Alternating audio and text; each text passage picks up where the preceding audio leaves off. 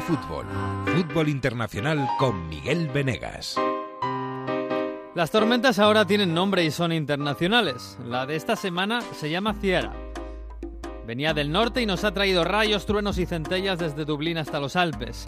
Y nos ha enturbiado un poco lo nuestro, la verdad, porque está claro que a Ciara no le gusta el fútbol. Suspendido el City West Ham, suspendido el Gladbach Colonia, suspendida la jornada entera en Holanda y en Bélgica, y a punto estuvo de suspenderse el Bayer Leipzig y el París Lyon, que se jugaron. Ciara tuvo que ver el 0-0 alemán entre los dos ricos de la Bundesliga y el 4-2 del París a Lyon. Pero Ciara no ha llegado al sur. En España seguimos con este invierno que no es invierno de verdad y tenemos a Madrid y Barça peleando con el Getafe.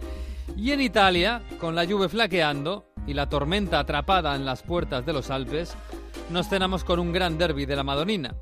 Lo que Ciara no se dejó. Bienvenidos al episodio 22 de Onda Fútbol porque esto es puro fútbol y casi nunca termina en gol. En Onda Cero cómo termina, casi nunca termina en gol, casi nunca termina en gol, casi nunca termina en gol. El Messi hasta el fondo, casi nunca termina en gol. ¡Gol!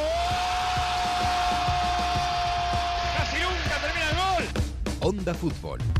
Fútbol internacional con Miguel Venegas.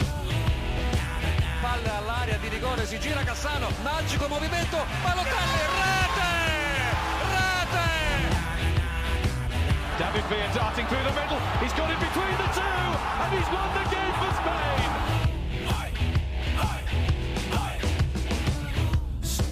Pues la tormenta, la tormenta creo que no ha llegado a Onda Fútbol por los pelos, ¿eh? Porque alguno incluso la ha pillado medio de vacaciones. Hola Jesús López, muy buenas. Hola, ¿qué tal? Muy buenas. Es claro, es que te ha pillado perfecta, ¿no? Porque han cerrado sí, han cerrado todo el espacio aéreo por allí, ya no sé lo, si... Lo mismo era. Y le ha ido muy bien al Liverpool, ¿eh? Se ha ido vacaciones en la peor semana. Fíjate, fíjate está Klopp, claro, es que Klopp, como ya sabemos que Klopp mea colonia, pues claro, se va, se va de vacaciones, deja ganando a su equipo la copa y Vamos deja, y deja y deja la tormenta mm, fastidiándole el, el partido al City. Eh, madre mía, bueno, tú, a ti te ha pillado bien, tú estás en Vigo, ¿no? Sí, sí, sí, Uf. o sea que no hay ningún problema. Y, Por y ahí volviendo- Ciara no ha llegado, ¿no? Ciara, no sé si es Ciara, Chiara, Chiara, no sé cómo es. Y ahora supongo, pero no, no. Aquí lluvia de siempre, vamos. Ya, bueno. La normal y Lo que llamamos invierno, vale. Exacto. A los Alpes creo que no ha llegado. Hace ahí barrera, una puerta eh, natural para Italia. Hola Mario Gago, muy buenas. ¿Qué tal? Buongiorno. Ah. No ha llegado tormenta fuerte, pero yo he pasado un poco de frío en San Siro ayer. Había muchísima humedad para que es normal en Milán. Bueno, escucha, Y hacía pase- fresquillo, ¿eh? Que pase frío un 9 de febrero, vamos a dejarlo como bien. Sí, tampoco hacía frío espectacular, pero sí, sí, vengo con un poco la garganta que ha sufrido, ha sufrido. Pero mm, de todos modos no ha hecho la tormenta que ha hecho en el resto de Europa, donde se han suspendido partidos y eso. Bueno, Claro, ¿eh? Que también- no suspenda partidos en Italia. Sí, también te digo que yo los... Claro, esto es un poco relativo y yo no soy desde luego meteorólogo ni experto en seguridad. Pero claro, yo veía, veía el partido del París contra el Lyon eh, y bueno, yo lo veía todo muy normal, no había viento, no, no había nada. Que por cierto, Ryan Cherky, tenéis que ver a este chico, eh, 16 años. Dio ayer una asistencia, yo cada vez que le veía hacía un control perfecto y no aparentaba 16 años. Espectacular, ¿eh? Y, y luego, ¿qué más? Bueno, el Bayer Leipzig tampoco se veía viento. Bueno, el Sheffield, eh, claro, ¿a cuánto está Sheffield de Manchester, Jesús? Pues muy poquito, la verdad. En, en tren, que es como una hora más o menos. Pues, pero vamos, que la tormenta Menos. llega a Manchester, pero a Sheffield se la salta. sí, sí. En ese les da igual todo. No, en Manchester la verdad es que eh, ha habido ya más problemas en ese campo con, cuando llueve. Mm. Y, y en Sheffield, sin embargo, son más hombretones del norte, ya sabes. Hombre, ya, ¿qué me vas a contar a mí? ¿Qué me vas a contar? Bueno, pues sí, ha sido un fin de semana especial. Nos ha dejado así un poquito a medias en algunos partidos. Nos ha dejado sin, sin liga en Holanda, sin liga en Bélgica. Algunas cosas, eh, bueno, Inglaterra nos habían dejado a medias ya de antes. Pero, pero bueno, ¿y los Oscar? Oye, ¿habéis visto Parásitos? No. Yo no, lo tengo pendiente. Pues tenéis Sí, pendiente, sí. tenéis que verla. Tenéis que verla, pero bueno, vais a Pero- tener, vais a tener. Pues ha tenido que ser para ganar película, director y, y guion. ¿Sabes? No sé, estaba, parecía que en 1917, además inglesa, o sea, además Parásito, que es la primera no inglesa, 1917 era la gran favorita, ¿no? Que Yo vi, yo vi las dos. 1917 es inglesa, ¿no, Jesús? Sí, es inglesa, Sí. es, es inglesa. Yo vi las dos y yo estaba convencido de que en 1917 se iba a llevar el Oscar porque es verdad que es una barbaridad. Sí, sí. Pero me daba pena y decir... original, ¿verdad? Y Sobre todo origi- porque es claro, original. Sí, sí, claro. Y es que, sobre todo porque te pasas el- la película las dos horas alucinando con lo que ves, sí, con lo que estás viendo. Es verdad que, claro, eh, como guion, a mí me daba pena, decía, jo, es que Parásito se merece eh, un éxito internacional tan grande como que le den el Oscar. Y al final es verdad que, claro, también tiene más historia que, que 1917, que es más visual y tal. Bueno, no sé, esto lo Bueno, que estamos contentos es por Joker, ¿eh? Por Fénix, eh, Joaquin Phoenix, que ha ha ganado mejor Joaquín. actor, ¿eh? Eso, sí. Joaquin Somos muy de Phoenix Joaquín. A, a tope. Somos, somos muy de Joaquín. Bueno, pues sí, eh, la tormenta que nos ha dejado... Teníamos media jornada en Inglaterra y nos hemos quedado con la mitad de la mitad de la mitad. Con un tercio, ¿eh? O menos. Porque solo tres partiditos hemos tenido en Inglaterra. Sí. Entre ellos el del, el del Sheffield. Que luego hablaremos de ellos. Sí, bueno, vamos a hablar, vamos a hablar. He's Norwegian. He plays for the Blades with John Egan. We're going to Europe next season with Sanderberg. He's Norwegian. No wooden flack had a reason. We're playing in Europe next season with Sanderberg.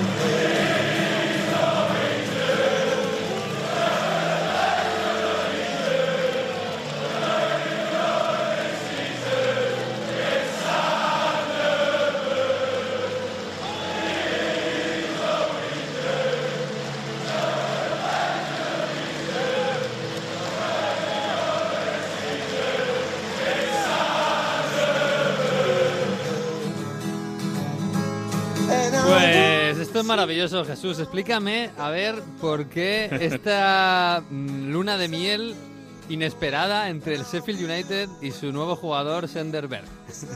Bueno, pues resulta que simplemente ya sabes cómo va esto con las canciones. Se cumplen ahora más o menos dos años de la famosa canción del Liverpool de Salah, Mane Mane y Firmino. Y resulta que en pleno mercado de invierno eh, el Sheffield se interesaba por eh, Sander Berge y finalmente conseguía ficharlo. Eh, en ese entretiempo, un aficionado, como veíamos, hacía esa canción eh, a Sanderberg, se la mandaba por internet al capitán a Billy Sharp y Sharp se la hizo saber al club.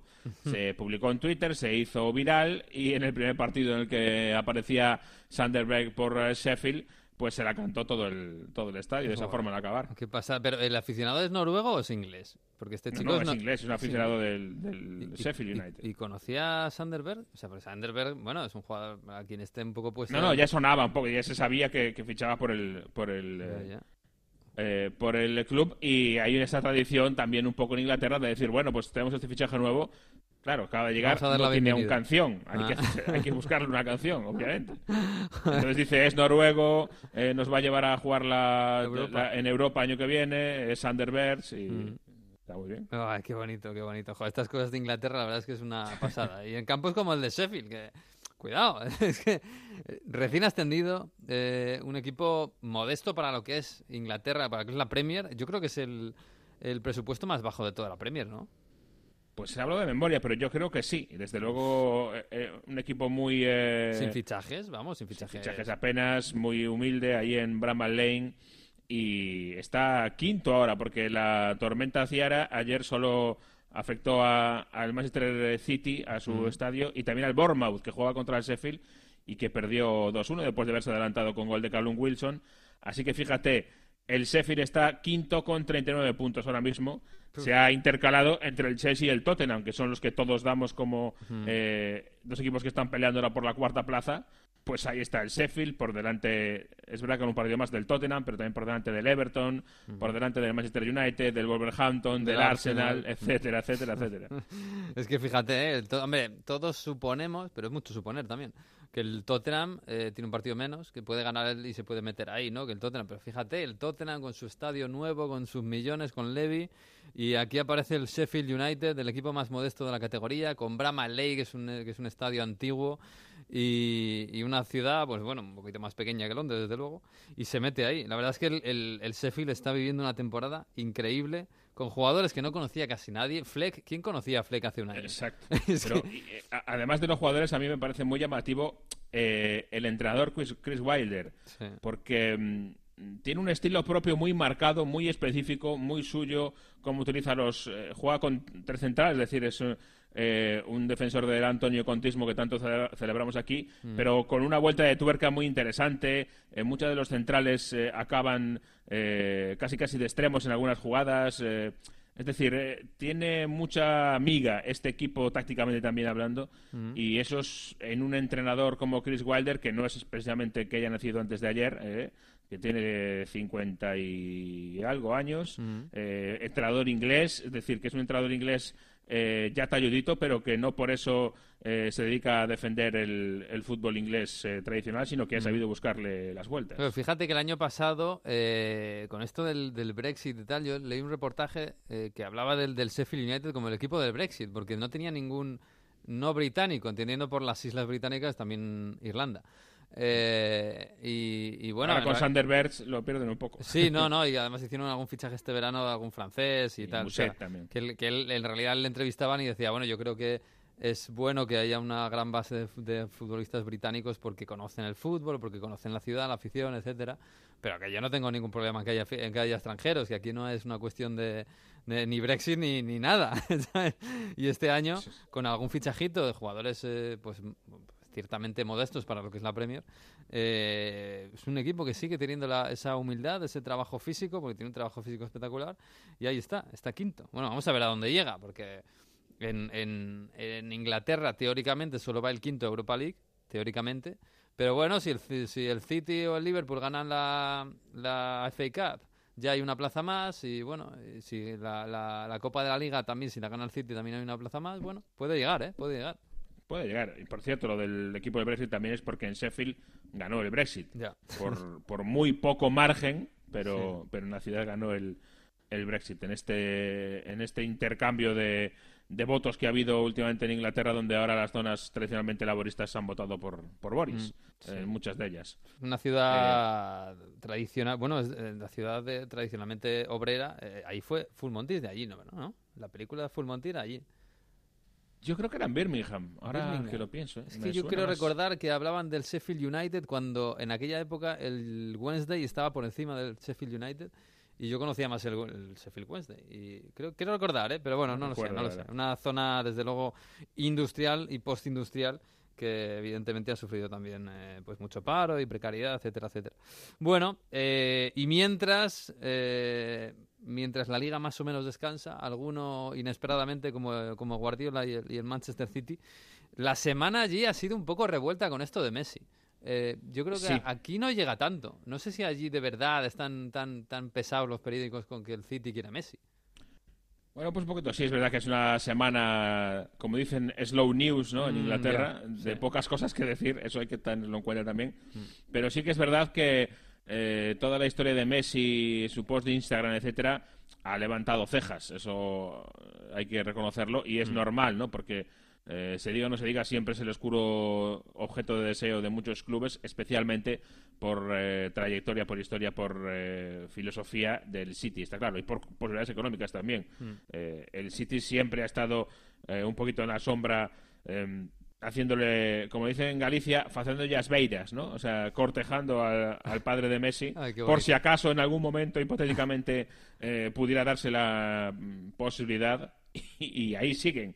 Y en este caso, además, hay una cuestión para mí curiosa porque eh, los que tienen un poquito eh, conocimiento de pasillos en esa ciudad deportiva del City dicen que es una cosa que le hace más gracia al club que al entrenador que- que tiene un conflicto no sé si de origen o ético o moral entre que Messi venga aquí o que Messi se quede en el Barça de hecho pues eh, recuperamos una de las palabras de, de Guardiola eh, en rueda de prensa hablando de- del futuro de Leo Messi Leo Messi. Any chances that you might come to Manchester City or what the situation is? He's playing from Barcelona. He will stay there. You, That is my wish. Stay in Barcelona. So I'm not going to talk about the players for the other club. So but as, as someone knows him well, I'm not going to ask you about signing him. I'm going to ask you whether you think he might play for another European side ever or whether that's just Barcelona. I think he's going to finish his career there. I'll ask you It's my something on, wish. It's my wish, es mi Claro, es deseo. su deseo pero no más dice nada más que su deseo ¿Tú te lo crees? Porque tenemos informaciones de que en, en un pasado no excesivamente reciente eh, sí que el City ha intentado fichar a Messi, o por lo menos lo ha tanteado, y si existía esa posibilidad se hubieran metido en ello. Incluso antes de Guardiola ya, es decir, Mm. que, que no es algo de ahora. Es normal, es decir, que eh, es como si estás a 50 metros de la portería, pues hombre, a veces tiras, ¿no? Eh, a ver si suena Sí. la flauta y entra el gol. Sí, sí. Eso es un poquito la actitud de, Por lo menos, City, yo creo, por lo menos Messi. miras a ver si el, portero está adelantado. Y si está Claro. adelantado dices, ah, pues igual tiro. Claro, pues esa es la situación. Y, y eso es lo que se dice en Inglaterra, que a lo mejor pues a- le hace más gracia al club que, a- que al entrenador, eh, Mm. esa idea. Pues no lo sé. Pero lo que es cierto es que, que siempre hay gente al acecho y que se tengan cuidado en Barcelona, porque incluso lo impensable. Y además, bueno, se, se insiste mucho en el caso de Messi, en ese supuesto eh, clausulado del contrato que le permitía irse libre cuando él quiera. Sí. Eh, con lo cual, claro, pues eso en Inglaterra, no solo el City, pero yo creo que especialmente el City por eh, los directivos que tiene, por el entrenador que tiene, eh, se sigue muy de cerca. Y, y obviamente Messi sabe que Guardiola está en el City, no está en otro equipo. Sí, lógicamente, lógicamente. Y si, ah, y si Messi sale del, del Barça antes de, no sé, de tener 35 o 36 años, pues donde más o menos todo el mundo puede tener pensado que vaya es a un equipo de Guardiola y al City, tal y como está. Además es que piensa ahora meterle al City a, Messi. ¿Cómo cambiaría ese equipo? Bueno, cualquiera, ¿no? Eh, No solo el City, pero vamos. Es que... Sí. Y además es, es en un momento, como digo, en que el City está un poquito en, en crisis de identidad dentro de lo que cabe, eh, después de, de que se haya acabado tan pronto su, su campaña por la defensa del título de liga. De hecho, eh, me ha hecho gracia esta semana también porque ha salido eh, Bernardo Silva, unas declaraciones interesantes y que confirmaba un poco lo que veníamos diciendo aquí. Decía Bernardo Silva como autocrítica que el City había entrado a la toalla demasiado pronto por pelear la, la liga. Que cuando de repente se vieron a 10, 12, 15 puntos, que tiraron la toalla. Y eso es lo que mm, yo creo que transmitía el juego del, del City. mm, Casi casi desde el principio de temporada, desde que empezó a ver que el Liverpool no perdía ningún partido y que ellos tuvieron un par de tropiezos al principio, y, y daba esa sensación de que era un poco como, buf, ahora volver a escalar esta montaña eh, va a ser muy, muy complicado ante el Liverpool. Bueno, es que ahora mismo escalar cualquier montaña, eh, es que sí, con el Liverpool así es imposible. Más, ma- no sé, es verdad que dejar de pelear tan pronto igual sabe un poco mal en, en Manchester, pero es que, es que es imposible. Es que el Liverpool está en los mejores números de la historia de todas las grandes ligas. O sea, Y decía el otro día Guardiola que el Liverpool gana o va a ganar la liga en, la- en Inglaterra, pero la habría ganado igual en España, la habría Sí, ganado sí. igual en Italia, la habría ganado igual en, en Alemania. Bueno, ¿Hay algún equipo que haya ganado una liga con solo un empate? Es que es lo que va de momento, eh, todavía queda bastante, pero bueno. Pero bueno, lo veremos. La semana que viene vuelve el Liverpool y vuelven casi todos, no vuelve el City. Vamos a ver cuándo recupera eso. Por cierto, esta semana eh, echa un ojo a la Championship, eh, que la tengo muy abandonada, y perdió el Leeds también, para una vez que, que miro la Sí. Championship y pierde el Leeds con el Nottingham Forest. Madre, pero está bonita. Está, jo, la, la segunda división en España también, pero en Inglaterra, Sí. madre es- mía. Eh, está siempre muy competida, es larguísima, con lo cual Sí, sí, da tiempo a que un equipo esté muy arriba y de repente se hunda y luego vuelve a recuperarse. Eh, hay muchas alternativas en esa, en esa división y ahora el Leeds está un poco eh, en el sentido, en trayectoria descendente después de haberse eh, destacado desde el principio como uno de los grandes favoritos al ascenso, también porque el año pasado estuvo muy cerca de conseguirlo. Y sin embargo ahora pues eh, pica un poquito hacia abajo, eh, tiene por debajo al Fulham ya empatado, al Nottingham Forest, al Brentford, el Brentford, ojo con el Brentford, Mm. club de Londres, del oeste de Londres, eh, no tan lejos de- del Chelsea o del Fulham, que además eh, el año que viene va a inaugurar un, un bonito, nuevo y precioso estadio Ah. eh, al oeste de Londres, eh, o sea que es también una opción de alternativa de poder eh, bonita el Brentford. Joder, es que yo veo la clasificación y digo, ojo, quiero que suba el Leeds por, por, por Gaby Ruiz, por por Horta, por, por Horta, perdón, por, por, por la, la historia. También quiero que suba el Fulham, que está ahí tercero. El Nottingham Forest, joder, Nottingham Forest campeón de Europa, madre mía. Pero en fin, en fin ahí está. Está el West Bromwich Albion ¿eh? ahora de, de líder con cuatro puntos sobre el Leeds y luego ahí empatado el Fulham, a uno el Nottingham Forest, a dos el Brentford. Bueno, bueno, está, está tremendo. Y por cierto, por abajo está cerquita del descenso el Stoke City, Eh, un equipo que estuvo la última década casi toda en Premier League y dando eh, muy buenas temporadas y, y está ahí eh, pues intentando evitar el ser el nuevo Sunderland, ¿verdad? Mm, sí, que sí, descendió sí. dos veces. Ay, pobre Sunderland. Estará para. es- Ese sí que lo tengo perdido. a, ver si, a ver si sube los pobres. Pero bueno, bueno, vamos a hablar un poco de Italia y. uf, sí, no hay más remedio, pero hay que hablar de música italiana en Sanremo. Sai che cosa penso? Che non dovrei pensare. Che se poi penso sono un animale. E se ti penso tu sei un animale. Ma forse è questo temporale che mi porta da te. Uy, esto. lo so, non dovrei farmi trovare. Está entrando bajón, Mario. Totalmente, ¿eh? Bueno, ahora rompe un poco. Abrázame fuerte hasta que se acabe la canción de Mario, ¿eh? Madre mía. Madre mía. Per quanto fugga esto es Laura Pausini 2020. Esto es Diodato, el ganador de Sanremo Ah, 2020. mira, rompe, rompe.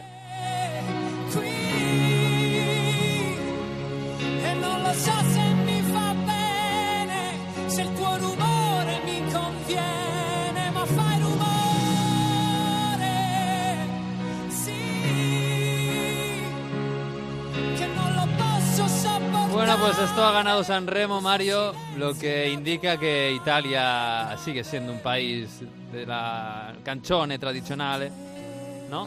Más o menos. Y es la canción que irá a Eurovisión representando Ah, sí. a Italia. Sabemos que quien gana Sanremo va a Eurovisión. Pues te digo una cosa, la Bueno. última vez que España mandó una parecida a esta quedó última o penúltima, no me acuerdo bien. ¿eh? Es verdad que últimamente ha llevado más ritmo, ¿no? Con Gabani, que por cierto quedó seguro en este Sanremo, con eh, Soldi Soldi de- del año pasado, que yo creo que ha sido un éxito internacional.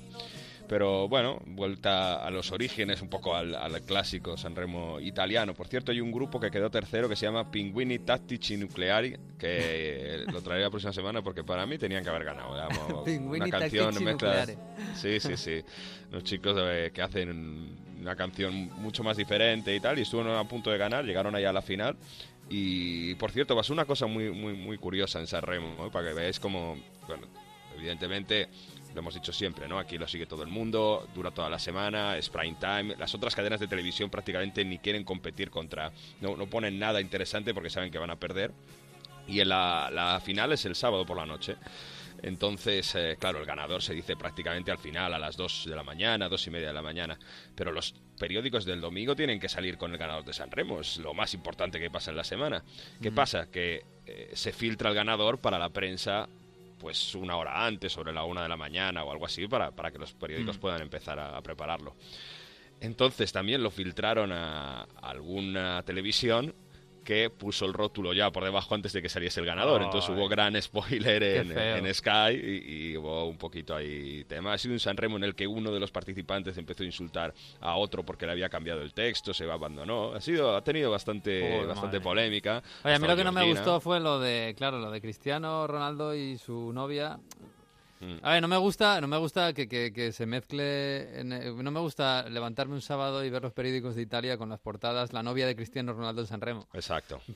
Porque más allá de la farándula que a veces eh, de- de- nos acusan de mezclar en, en el deporte, es que encima es porque es la novia de Cristiano Ronaldo, que también es un tema un poco machista y un poco absurdo, ¿no? Pero bueno, eso también en España y en Italia, pues la cultura también tiene un poco eso, ¿no? Yo creo que en Italia todavía es más, ¿eh? se Mm. personaliza muchísimo más a la mujer en los medios de comunicación y obviamente estaba Cristiano, le quitaba protagonismo y estaba ahí porque es la novia de Cristiano Ronaldo, si no, no, no hubiese estado. Además, una- un festival que al inicio tuvo un discurso muy curioso de Diletta Leotta, ese, si alguien sigue los medios italianos, esta chica que ha tenido muchísima, se ha vuelto muy famosa porque es muy guapa y ha empezado a hacer cosas con Dazón, con Sky, todo esto. Y decía claramente, yo tengo muy claro que si no fuese guapa no estaría aquí. Entonces, a ver, tenemos que reflexionar un poco sobre esto, ¿no? Cuánto la belleza condiciona lo que queremos ver. Pero bueno, ha sido un festival de San Remo que, que ha dado mucho que hablar y está casi a la par de los Oscars, ¿eh? En cuanto a torneos. Y, y bueno, ahora porque ha venido el fútbol, ha venido eh, el, el derby del que hablamos, pero obviamente de todo, todo el mundo ha hablado de San Remo este fin de semana. Bueno, pues aquí no llega mucho, eh, ya te digo. Yo creo que antaño, cuando éramos pequeñitos o nuestros padres, sí que llegaba más, pero ahora San Remo no, no, no, aquí no, no pita mucho. Lo que sí pita es el derby de la Madonina, ¿eh? Y además este derby ha sido francamente bonito, ¿eh? Eh, bueno, no, no sé si bonito como gran fútbol espectacular, pero sí por lo que pasó. Para empezar, al descanso todos pensábamos que era el derby de Ibra, otra vez. Y de repente Ibra desapareció desapareció un poco todo el Milan, pero es que yo creo que al Inter, eh, bueno, ese 0-2, ¿no? Con asistencia de Ibrahimovic elevándose sobre Godín Mm. para el gol de Rebic, que, que parece renacido desde que ha llegado el, el sueco, y luego en un córner Ibra se adelanta sobre la defensa, bueno, le dejan prácticamente solo en el segundo palo al final del primer tiempo para marcar de cabeza. Hay que decir que Padelli está muy mal en las dos salidas, Sí. pero el Inter eh, volviendo al discurso, yo creo que, que no se esperaba un Milan tan ofensivo, un Milan tan valiente, un Milan que fuese a presionar tan arriba, con un ritmo tan alto, tan diferente. Yo lo, destaco siempre del Milan del derby de la primera vuelta, porque eh, en ese sentido, en ese partido no sabían qué hacer. Ahora los jugadores tienen mucho más claro cómo intentar agredir al rival. Se posicionaron bien, agredieron bien, presionaron bien y sorprendieron a un Inter que, que a punto. Yo la sensación que, que daba cuando estaba ahí es que iba a tener un partido mucho más de dominio con el Milan atrás y, y al final, eh, bueno, fueron sorprendidos. ¿Qué pasó? En el descanso hubo contina, hubo rapapolvo de Conte, ¿no? Y se notó. dijo, dijo, a ver, hay que cambiar este ritmo, la intensidad. Y volvimos a ver el Inter, que ha sido famoso la primera parte de- de- del campeonato, ¿no? Que va muy agresivo, va muy intenso, va a presionar arriba, que prácticamente esos soldados de Conte que les pide tenéis que dejaros todo y, van a correr. Eh, yo una imagen que fuera de los goles, ¿no? Que hay errores graves de la defensa del Milan. Es una carrera que hace Varela en el minuto 90, prácticamente por, por encima de los defensas del Milan, que, que dice, ¿cómo es posible, no? Con esta intensidad hasta el minuto 90. Y de hecho, por eso llega el gol eh, al final, en los últimos minutos, de, de Romelu Lukaku. Así que esa intensidad, esas ganas de ganar que parece que tienen y que seguimos diciendo toda la temporada, todo el año, los jugadores de Conte cuando le siguen, que es lo que no ha pasado en este mes de enero, parece puede ser diferenciar para luchar por el Scudetto, porque con esta victoria empatan a puntos a la Juve, son líderes provisionalmente porque tiene mejor golaveraje general, pero bueno, hay que esperar al 1 de marzo a ese Juve-Inter. Por cierto, Juve-Inter el mismo día y a misma hora del clásico en España. Oh, no me Que- digas. Sí, sí, sí. que no solo la Serie A o al fútbol europeo, esto lo deberían solucionar. Pero bueno, protagonistas Lukaku Tebas y. Sí, sí, sí. Protagonistas Lukaku y, y Ibra, no sé por dónde quieres empezar. Pues empezamos por Lukaku, porque te digo una cosa, cuando me han mandado el sonido esta mañana, yo he alucinado. He dicho, ¿este señor es Lukaku? E il secondo tempo io penso che tutte le persone in questo stadio hanno visto la, le- la mentalità di questo Inter di non mollare e di giocare fino alla fine. Io sono qui per vincere e abbiamo vinto oggi, sono molto contento e adesso mia testa è concentrata per Napoli la settimana prossima. Más Al allá de lo- con el nivel de italiano. ¿eh? Claro, es que lleva 6-7 meses en Italia, ¿eh? Un belga. Es, es tremendo. Bueno, sabemos que también habla español perfecto, pero es que él habla mejor italiano que yo. Es, es tremendo, es tremendo. Bueno, él dice que, que sabían la intensidad que, que, que tenía que poner la segunda parte y que él ha venido para, para ganar. Luego en las redes sociales ha dicho Lukaku, hay una foto, por cierto, fantástica donde pone la la camiseta en el córner, esa bandera, ¿no? Sí. Como diciendo bandera nerazzurra, los títulos que ha, que ha Le sacaron amarilla, dicho. pero bueno, mereció la pena. Sí, por quitarse la camiseta, pero es, la, es la foto del día, es la foto del derby, ¿no? La bandera nerazzurra Lukaku, porque marca en el derby de la primera vuelta, en la segunda, es determinante los derbis como Maurito Icardi, que ya nadie se acuerda de él, ha logrado que nadie se recuerde de Mauro Icardi en estos partidos y no era nada fácil. Y tenía ha habido algo de polémica porque ha puesto en las redes sociales que es el nuevo rey, eh, Milán tiene un nuevo rey. Entonces alguno pensaba que le ha quitado el reino a Ibrahimovic, porque el rey de los derbis eh, es Ibra. Ibra ha jugado eh, nueve derbis, eh, diez derbis con el de ayer y ha marcado siete goles. Mm. Siempre ha sido muy determinante. Pero en realidad, luego se, ha comentado que es, lo dice por el Inter. El rey de la ciudad ha sido el Inter, que ha ganado todos los dos derbis. Pero fantástico, ¿eh? Lukaku, que, que, que es, es tremendo físicamente como... eh, Siempre en la primera parte incluso también era el que más lo intentaba y determinante como nadie y luego esto, ¿eh? que se gana la afición de una manera tremenda con esos pequeños gestos y sobre todo aprendiendo italiano. Es siempre lo decimos, el gigante bueno lo llaman, ¿eh? por sus gestos, Hmm. por su solidaridad y porque es uno de estos pocos futbolistas de, de ahora que, que se, parece que se preocupan o que tienen algo de, de- detrás, ¿no? Que estudian y que, que saben muchas Hmm. Que tiene cabeza, sí, tiene mucha cabeza. Es decir, que tiene algo de cabeza. Bueno, en el otro lado, Ibrahimovic, este también habla italiano y dijo, obviamente nos ha faltado experiencia a este equipo para no saber sufrir de ir 0-2 a que nos remonte. Secondo me anche esperienza di queste partite, perché se vinci 2-0 devi, devi sapere gestire anche, anche quando stai vincendo e non come altre partite quando facciamo gol al fine. Poi soprattutto contro una squadra come Inter, però Inter primo tempo non l'ho visto da secondo posto.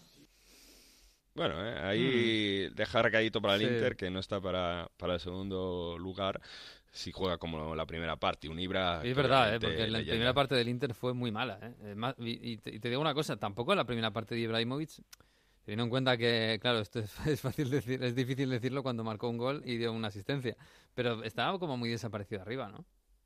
Sí, faltaba sobre todo esa intensidad que decía antes, ¿no? Esa, esa, esa velocidad. Es que el Milan iba a otro ritmo y eso se notó, se notó absolutamente. Y claro, con esa velocidad no, no puedes ir. Pero bueno, ahí, ahí fue la, la chispa que, que, que le, fa- le faltó, por ejemplo, a la Juve, que ahora hablamos de ello, ¿no? Mm. De todos modos, Ibrahimovic, eh, cómo lanzó el beso con ese gol, es de verdad ese tipo de cracks que, que cambian, son capaces de cambiar el ambiente. Seguramente ah, también Pioli ha hecho suyo y demás, pero lo decía antes, el cambio de ritmo, el cambio de mentalidad que tienen los jugadores en el Milan de hace tres meses hasta la vista es tremendo. Y seguro que Ibra tiene mucho que ver. Y el gran ejemplo es Rebic. De la primera parte de la temporada, anónimo, sin hacer absolutamente nada, a estar en forma, marcar de nuevo, porque ha marcado los cuatro goles en este último mes y, y jugar a una intensidad envidiable. Por cierto, para cerrar tema derby, eh, luego hablaremos de. Víctor va a hablar de, de, los, de las coreografías, fantástico. Sí, porque hay que En- estudiar. ¿eh? para, para entender las coreografías de los derbis. Este es fantástico. Joder. Eh, Cuento la del Milan porque la del Milan eh, habría- decían eh, como que el Inter habla mucho, habla mucho, pero al final no hace nada. Se dice siempre Inter que Aquerone, ¿no? Los aficionados del Inter son eh, siempre les dicen sois los campeones de la liga del mercado en, en agosto porque siempre decís bueno eh, vais a ganar con esta plantilla Mm. entonces eh, y una cosa muy curiosa veis que los estadios ahora se apagan las luces cuando entran los jugadores a entrar en el campo y demás bueno pues afi- la curva del Milan aprovechando cuando se está apagando las luces con las con las linternas de los micrófonos hicieron una coreografía que ponía Intermerda. Muy Tremendo, curioso y eh, muy, sí, sí. muy muy original. Y lo último oye Eriksen no fue titular Mm. pero los que el minuto de escalió dejó detalles de calidad y casi marca un golazo desde su casa de falta tremendo, ¿eh? Así que yo soy optimista con Eriksen. Uf, pues eh, hay que ser optimista, ¿eh? pero hay que ser optimista a ver dónde juega, porque si juega ahí solo con Lukaku es más complicado No, que brille que, que si Yo juega creo en que va a jugar detrás. Yo va, va a jugar en, en- el lugar de Sensi. Sí, sí, por cierto, Sensi, cero No minutos. está bien físicamente, no está bien físicamente. Ya, sí, ya. sí. Vecino además estuvo bien, se ve que está en forma y Sensi para recuperarse de la, de la lesión va a tener que poquito a poco Mm. tener más partidos, tener más minutos. Mm. Aprovechar ahí a la Europa League Conte para dar minutos a la gente se vaya poniendo en forma. Mm, Pues sí, pues a mí también me alucina ¿eh? lo- el momento de Lukaku, no solo fu- futbolísticamente, ¿eh? sino cómo ha encajado en el fútbol italiano, que fíjate que es distinto a Manchester. ¿eh? Porque en Manchester, bueno, sí, en Manchester seguramente Jesús le echarán de menos. Vamos, digo yo, yo le echaría de menos. Sí, seguro que sí, vamos. Tal y como están los delanteros de- del United. Pero bueno, bueno, pues el derby de la Madonina, además de esa remontada del Inter, nos deja que el Inter es líder. Pero bueno, como decías tú, es líder circunstancialmente porque el golaveraje general se lo tiene ganado a la Juve, pero la Juve ganó en San Siro, así que cuando vuelvan a jugar entre Juve e Inter, el, el Inter tendrá que remontar ese golaveraje particular. Eh, pero lo de la Juve también, eh, bueno, es un poco como, veía, como hablábamos hace dos semanas en la derrota en, en Nápoles. Lo mismo. Malas sensaciones, no sé si eh, un poco de, de- de falta de confianza en Sarri, no sé. Es que ha vuelto a pasar esa relajación que Sarri había subrayado después del partido de Nápoles, esos errores, esa falta de intensidad. Y además sucede después de que haces un primer tiempo bastante negativo en Verona contra en el, en el Bentegodi. ¿no? Pero aún así te libras de milagro que no se ponga en ventaja el Verona porque hay un fuera de juego milimétrico de Kumbula. Poco a poco es verdad que tienes más ocasiones, tienes un par de palos de Cristiano y de Douglas Costa. Bueno, llegas al segundo tiempo de todos modos con opciones. Y en un contragolpe, Cristiano hace un gran gol, con campo abierto, contragolpe, define bas- bastante bien para marcar por décima jornada consecutiva, récord histórico. Nadie en la Juventus había conseguido esto, en la historia del fútbol italiano solo Batistuta desde 1996 no lo consigue, no, no, no, no lo consigue nadie, también Pascuti en, muchos años atrás. Te aprovechas de que Cristiano Ronaldo está en una racha así de positiva y te pones en ventaja. Y luego se cometen unos errores atrás que, bueno, yo lo comentábamos en Radio Estadio, es que hasta Bufón se levanta del banquillo para diciendo, ¿qué pasa? En una salida de balón, Bentancur hace un taconazo que hacia nadie y luego Pjanic regala para que Borini marque el 1-1 y a partir de ahí luego otro error defensivo en un córner, Bonucci salta con la mano larga, muy separada del cuerpo y, si no la toca yo creo que hubiese marcado Kumbula y, y pierdes después del penalti de Pazzini. La relajación es tremenda y la sensación es que Sarri no logra, eh, volvemos a lo mismo, no logra que el equipo tenga la atención necesaria para ganar estos partidos difíciles contra un Verona que está ahí luchando por Europa, ¿eh? a lo tonto, empata contra la Lazio y, gana la Juve en la misma jornada y es un equipo que lo llaman de operay aquí, de trabajadores, porque están corriendo todo el rato, presionan muy eh, por todos los lados, organizan muy bien el campo, entonces si tú no estás al 100% de la concentración y de la intensidad, te pasa lo que le pasa a la Juve. Y esto, por ejemplo, con Allegri no pasaba, porque mm. Allegri, si Bentancur hacía ese taconazo, Allegri le cogía a Bentancur y le, y le decía cuatro cosas, ¿no? Y hay un dato que es clave para definir esto que le pasa a la Juventus. La Juve ha recibido 22 goles en 22 jornadas de Serie A, que ya es un dato muy alto para lo que suele ser la Juve, ¿no? Siempre es la mejor defensa del campeonato, ahora es el Inter. Pero es que además 18 de esos 22 lo han recibido en situación de ventaja, es decir, cuando ibas ganando en el marcador, que es lo que pasó mm. en Verona. Y esto es claramente relajación o falta de intensidad, que es lo que decía Sarri después del partido. Presunzione no, leggerezza in certe scelte eh, sì, eh, se riguardi l'azione del gol dell'1-1 no, non è un'azione in cui la squadra dà la sensazione di far di tutto per evitare una situazione pericolosa. Se entiende, ¿no? Le dicen, ¿qué pasa? Que el equipo tenía presunción, ¿no? que ya tenía las cosas hechas, ¿no? Sí, que daba que, que, se relajó, si es que lo hemos visto muchas veces este año, ¿no? Y, y, Sarri hizo esas críticas, ¿os acordáis que hablamos cuando perdió contra el Napoli y contra los jugadores? Pero no cambia nada, no logra cambiar la mentalidad de los jugadores. Y vuelvo a Conte, ¿Qué diferencia hay entre la plantilla con Conte? Que sí que logra incidir. Estamos ante una lluvia que no es ni alegriana, ni sarriana, ni una vía de mezzo, como se dice aquí, ¿no? Entonces este es el gran problema de la Juventus ahora, porque ni está el juego de toque que quiere Sarri. La sensación es que muchos jugadores no le acaban de seguir y claro, es verdad que hasta que han llegado los resultados va bien, pero las críticas de Sarri el sábado por la noche en redes sociales, ya algunos que Sarri out, las radios diciendo que no puede ser, que no tiene el carisma necesario para hacer que un equipo ganador tenga más ambición y en esas estamos, vamos a ver, ¿eh? porque la Juve le vienen partidos gordos, le viene la Champions y no se está aprovechando de un Cristiano Ronaldo iba a decir en modo histórico, pero sí, es que es tal cual, porque goles que está haciendo, porque si no fuese por Cristiano Ronaldo no sé qué sería de esta Juve. Bueno, tiene las cosas a favor, pero como no cambie, podemos ver cómo se puede llevar una segunda parte de temporada muy triste. A ver qué mm. pasa. Bueno, de momento es verdad que la Champions tuvo suerte en el sorteo. Tiene juega contra Lyon, el Lyon sin Depay. Eh, y por mucho que Ryan Cherky sea una futura estrella, ahora mismo no está para. bueno, compitió contra el París el otro día o un Ayer, mm, es la primera. 40 minutos duró el partido, hasta el 2-0. Eh, y luego ya. Es verdad que acaba el partido más apretado, pero no, es que no se puede competir con el París ahora mismo, el, tal y como está. El Lyon está, creo que está noveno eh, en la liga francesa. O sea, que está en un mal momento. Yo creo que por ahí la Juve seguramente pensará más en cuartos de final dentro de un mes y medio que en los octavos de mm. final. Por cierto, teníamos otro corte de Sarri muy interesante que le dice que, que, que, quiere demostrar eso, ¿no? Que los jugadores a lo mejor están acostumbrados a ganar el campeonato con 10 puntos de diferencia y tienen que iniciar a pensar que este campeonato con este Inter y con esta Lazio, ah, como se dejen así los puntos, no van a ganar nada. Bisogna cominciare a pensare che, che questo è un gruppo ha vinto largo ultimamente. Cioè, ha vinto spesso i campionati con l'antagonista più vicino a 10-15 punti e, ora si, si, devono rendere conto eh, che il futuro sarà diverso, che il futuro sarà fatto di campionati punto a punto. Bueno, que ya no es lo que era, ¿no? Que ya no, que el futuro no va a ser lo que han sido estas ocho ligas consecutivas de, de, de la Juve, ¿no?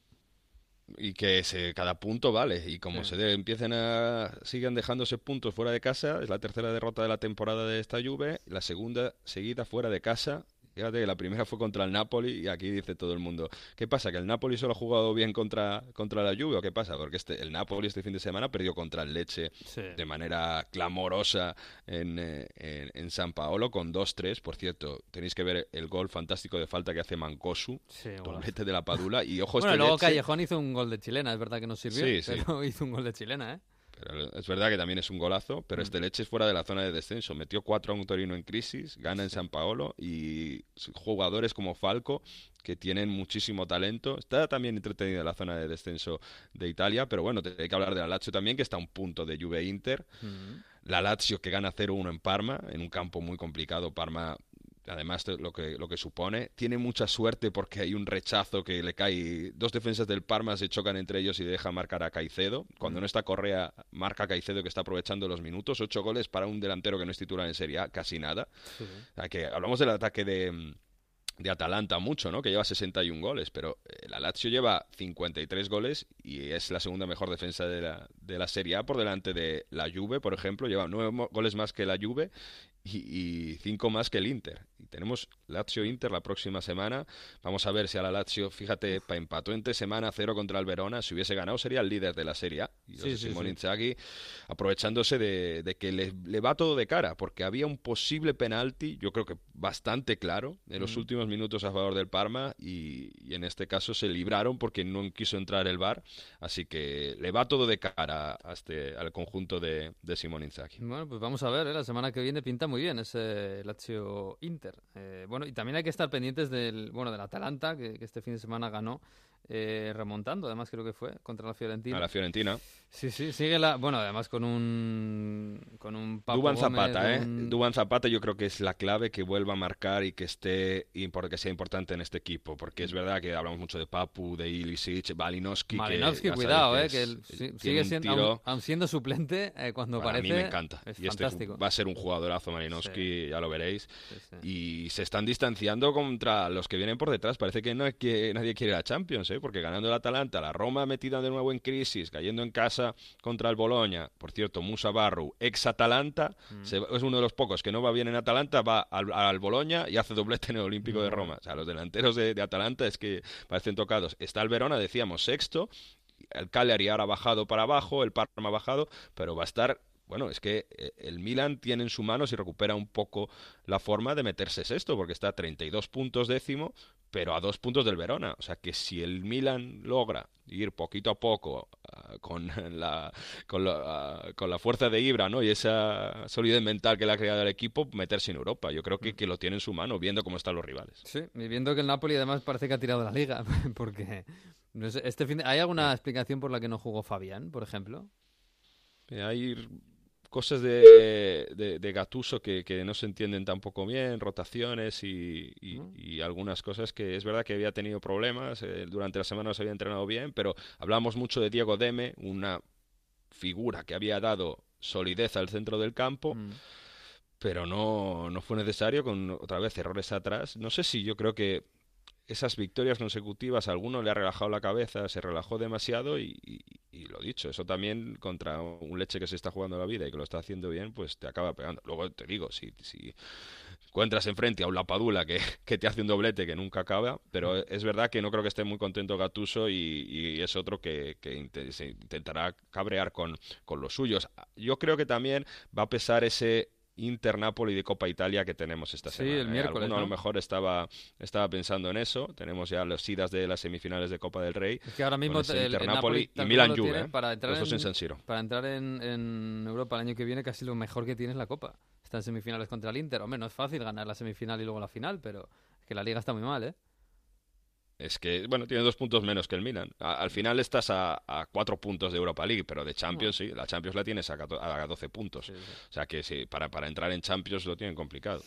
Bueno, pues eh, bonita semana en Italia con esas semifinales de la Copa Italia. Tenemos Inter-Napoli y luego el, el jueves es el Milan-Juve, ¿no? Bueno, tampoco Eh, está los dos mal. en San Siro, Eh. los dos en San Siro y ese fin de semana con ese Lazio Inter. ¿eh? Com- complicado calendario para el Inter, pero con este empujón anímico de ganar el derby y golar a la Juve Mm. cambian muchísimo las cosas para los de Conte. Bueno, hay un hay un Lyon-Marsella el miércoles. Échale un ojo y me cuenta. Ahí estaremos. Bueno, eh, Jesús, en, en Inglaterra pf, siguen las vacaciones, no sé, eh, algunos vuelven. El, el Liverpool ya está trabajando, ha vuelto de la playa ya Klopp. Vu- vu- Vuelve de la playa y ha tenido una semana no solo de playa, además, sino de explosión demográfica, ¿eh? Ojo. Ah, Ojo con es esto. verdad, sí, ha habido un porque- baby boom. Sí, porque tanto Jordan Henderson como Mo Salah han tenido hijos esta semana. Y claro, hay alguien que ha dicho, oye, qué casualidad, ¿no? Sí. Eh, vamos a contar para atrás. ¿Y qué pasó hace nueve meses? Pues hace nueve meses resulta que, digamos que la goleada de Liverpool a Barcelona en la Champions fue más abultada de lo que pensábamos. sí, al final hubo remontada y más cosas. eh, Exacto. Y Y celebración. celebración. Exacto. Bueno, pues nada, era el- oye, ¿lo del City se va a recuperar cuándo? ¿Se sabe? No, ¿no? Todavía no se sabe. Y además eh, va a ser un problema, ¿eh? Porque el City ya tiene, Claro. tenía ya un partido aplazado por porque la final de la Copa de la Liga se juega el 1 de marzo, se aplaza ese partido contra eh, el West Ham, es decir, que ya tiene dos eh, partidos aplazados el City y vamos a ver cómo lo, lo consiguen eh, recuperar, sobre todo si el City sigue avanzando en Champions, y no, obviamente el calendario se despeja mucho. Ah, está todo en manos del Madrid, en este caso.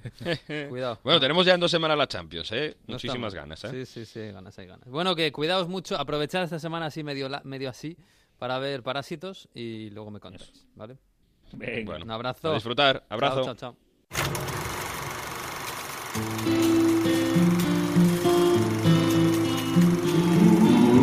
Pues sí, antes de marcharnos, ya está aquí el profesor Víctor Gómez, que ha venido a darnos una lección magistral y explicarnos tranquilamente, porque hay que estudiar para entenderlo, los tifos, las coreografías de las aficiones de Inter y Milan en el derby de la Madonina. Derby de la Madonina, un clásico del calcio italiano, el Inter contra el Milan. La curva norte del Inter ha presentado una coreografía espectacular, donde han recordado su origen y sus símbolos. Se trataba de una figura a caballo, con una frase latina, Vipereos mores non violavo. Se trata del lema de la familia dominante de la ciudad de Milán durante más de eh, dos siglos, entre el siglo XIII y el siglo XV, los Visconti. A lo largo de su historia, el Inter ha tomado el bisone, el símbolo de la familia Visconti, como suyo. La gran serpiente azul ha acampado en la camiseta del Inter durante años. Pero, ¿quién es el personaje que aparece en la coreografía? No es otro que el patrón de la ciudad de Milán, San Ambrosio, nacido en el 339 en Treveris y es uno de los cuatro grandes doctores de la Iglesia Católica. San Ambrosio fue nombrado gobernador de la Emilia Liguria, provincias romanas, en el norte de Italia entre el 374 y se convirtió en obispo de Milán. Fue uno de los personajes más importantes del siglo IV en la lucha contra los arrianos y en defensa de la iglesia de Nicea. Murió en el 397 y se comenzó a crear una gran basílica que hoy lleva su nombre y que acoge su tumba. Si ustedes miran en lo alto de la coreografía, el santo patrón de Milán lleva el antiguo escudo del equipo a modo de bandera, la cual el escudo nació en el ventenio fascista y tras la promulgación de la Carta de Viareggio, ya que al Inter se le prohibió llamarse internacional y pasó a llamarse Ambrosiana Calcio, posteriormente Ambrosiana Inter, y con el escudo como si fuera un rombo con los colores azul y negro. De este paso cumplía las leyes fascistas. Un último detalle, en la parte inferior de la coreografía vemos al diablo que ha perdido sus cuernos contra una columna. Se trata de una de las leyendas más famosas de Milán. Junto a la Basílica de San Ambrosio hay una columna de época romana que tiene dos agujeros en su parte baja. Se dice que el santo, paseando un día por el claustro de la basílica, se encontró con el diablo. Este intentó seducirle para que abandonara su cargo de obispo de Milán y la religión católica. El santo se negó varias veces y no cayó en la tentación, pero al día siguiente el eh, diablo seguía intentando tentar al santo. Al final, este le dio una patada que le hizo golpearse con los cuernos sobre la columna, donde quedaron atrapados en dos agujeros. Sabiendo que el diablo es el símbolo del Milan, los ultras del Inter no se han quedado ahí. Han mostrado una pancarta mensaje en la que exhortaban a sus vecinos de la curva sud a que entendieran bien la victoria de San Ambrosio, representada en ellos mismos por nombre y por símbolo que se han atribuido, y contra el diablo, obviamente el Milan, que lo personalizan en el equipo rosonero, es decir, les piden que entiendan bien la victoria del Inter sobre el Milan. Historias, leyendas, religión, pero sobre todo mucha, mucha rivalidad. Así es el derby de Milán. Señores, así es el fútbol. El único derby del mundo en el que una afición trolea a otra en latín y con símbolos religiosos de, de- de la Edad Media. Tremendo. Pues ya nos marchamos. Hasta aquí hemos llegado. La semana que viene, a partir de la una del lunes, en Onda 0.es y en todas las redes sociales, estará colgado el episodio 23 de Onda Fútbol. Hasta aquí ha llegado el 22. Disfruten de esta semana, la última antes de Champions. Disfruten del fútbol y adiós.